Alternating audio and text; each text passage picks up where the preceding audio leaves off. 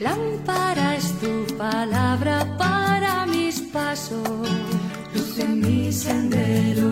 Lámpara es tu palabra para mis pasos, luz en mi sendero. Del Evangelio según San Mateo capítulo 16 versículos del 13 al 23. En aquel tiempo llegó Jesús a la región de Cesarea de Felipe y preguntaba a sus discípulos, ¿quién dice la gente que es el Hijo del Hombre?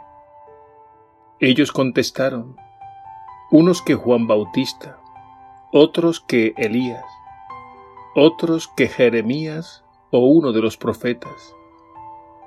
Él les preguntó, ¿y ustedes quién dicen que soy yo?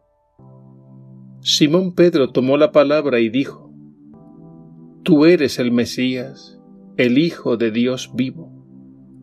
Jesús le respondió, Dichoso tú, Simón, hijo de Jonás, porque eso no te lo ha revelado nadie de carne y hueso, sino mi Padre que está en el cielo. Y ahora te digo yo, tú eres Pedro, y sobre esta piedra edificaré mi iglesia, y el poder del infierno no la derrotará. Te daré las llaves del reino de los cielos. Lo que ates en la tierra quedará atado en el cielo, y lo que desates en la tierra quedará desatado en el cielo. Y les mandó a los discípulos que no dijesen a nadie que él era el Mesías. Desde entonces empezó Jesús a explicar a sus discípulos que tenía que ir a Jerusalén y padecer allí mucho por parte de los senadores, sumos sacerdotes y letrados, y que tenía que ser ejecutado y resucitar al tercer día.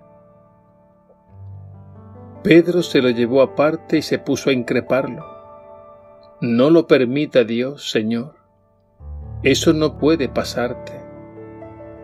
Jesús se volvió y dijo a Pedro, Quítate de mi vista, Satanás, que me haces tropezar.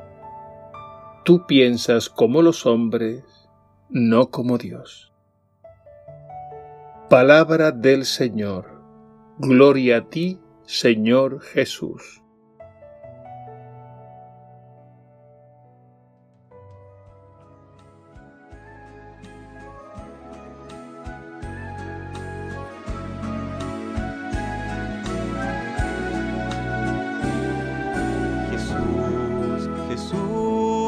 Jesús, eres camino y verdad, eres pan que se hace vida, eres siempre una esperanza y un perdón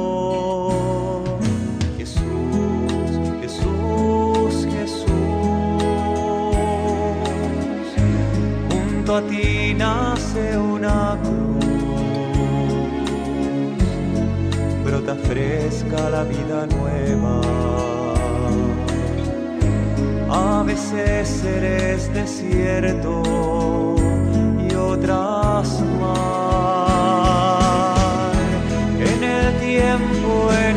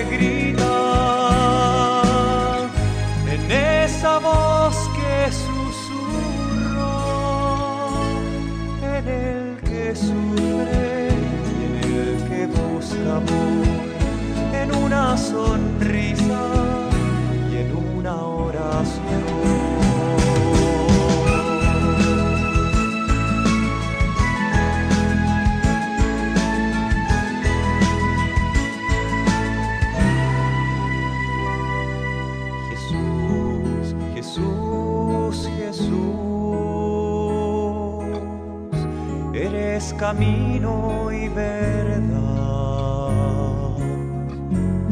eres pan que se hace vida,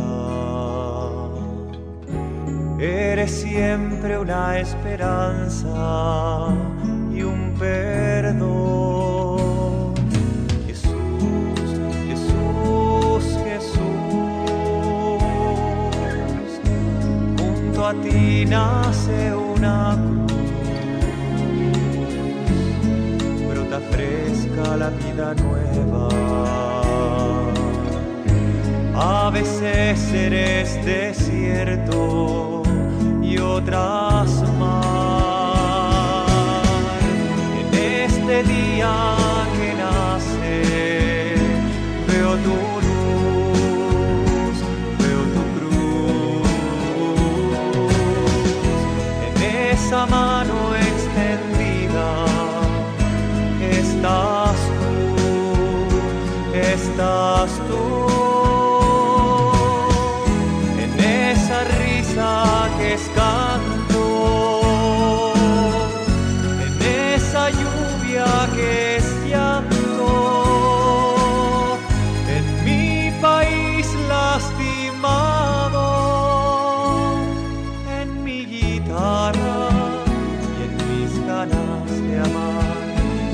toda esta tierra que está llena de ti.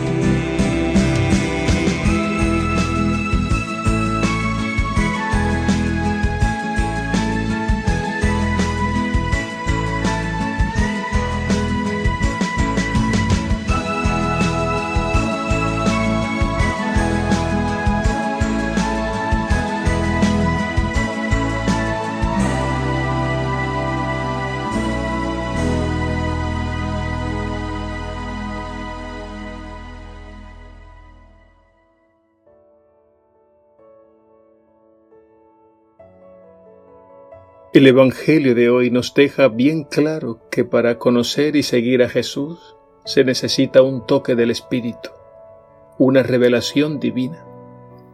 De lo contrario es imposible captar en profundidad quién es Jesús. Y así como Pedro, nosotros estamos igualmente llamados a acoger esta revelación divina que ilumina nuestra vida y le da un sentido y una orientación completamente nueva. El verdadero conocimiento de Jesús no nace de la carne, sino del Espíritu. Es decir, no tiene su origen en nosotros. Es un don divino que experimentamos y acogemos como el mayor de los tesoros. Por otra parte, Pedro recibe también de Jesús un encargo, una misión. Esto es lo que significan las llaves. Jesús pone a Pedro al mando de su casa como mayordomo y representante suyo. Y en la luz de este Evangelio podemos entender que Jesús nos da también a nosotros unas llaves, es decir, un encargo, una misión. Las llaves simbolizan un poder y un servicio, un don y una responsabilidad. Y esto significa que estamos llamados a visibilizar a Jesús y hacerlo presente en el mundo. Pero para ello se necesita, ante todo, que estemos en comunión con Él bajo su guía. De lo contrario, caeremos irremediablemente en el peligro de creernos los dueños de las llaves Nunca olvidemos que no somos dueños, sino administradores de los bienes que el Señor ha puesto en nuestras manos. Pidamos por tanto el don de la fidelidad, para que hagamos buen uso de esas llaves que el Señor nos ha encomendado. Que aprendamos a discernir cuándo hay que abrir y cuándo hay que cerrar una puerta y que al final escuchemos del Señor aquellas palabras. Eres un servidor fiel y prudente, pasa al banquete y al gozo de tu Señor.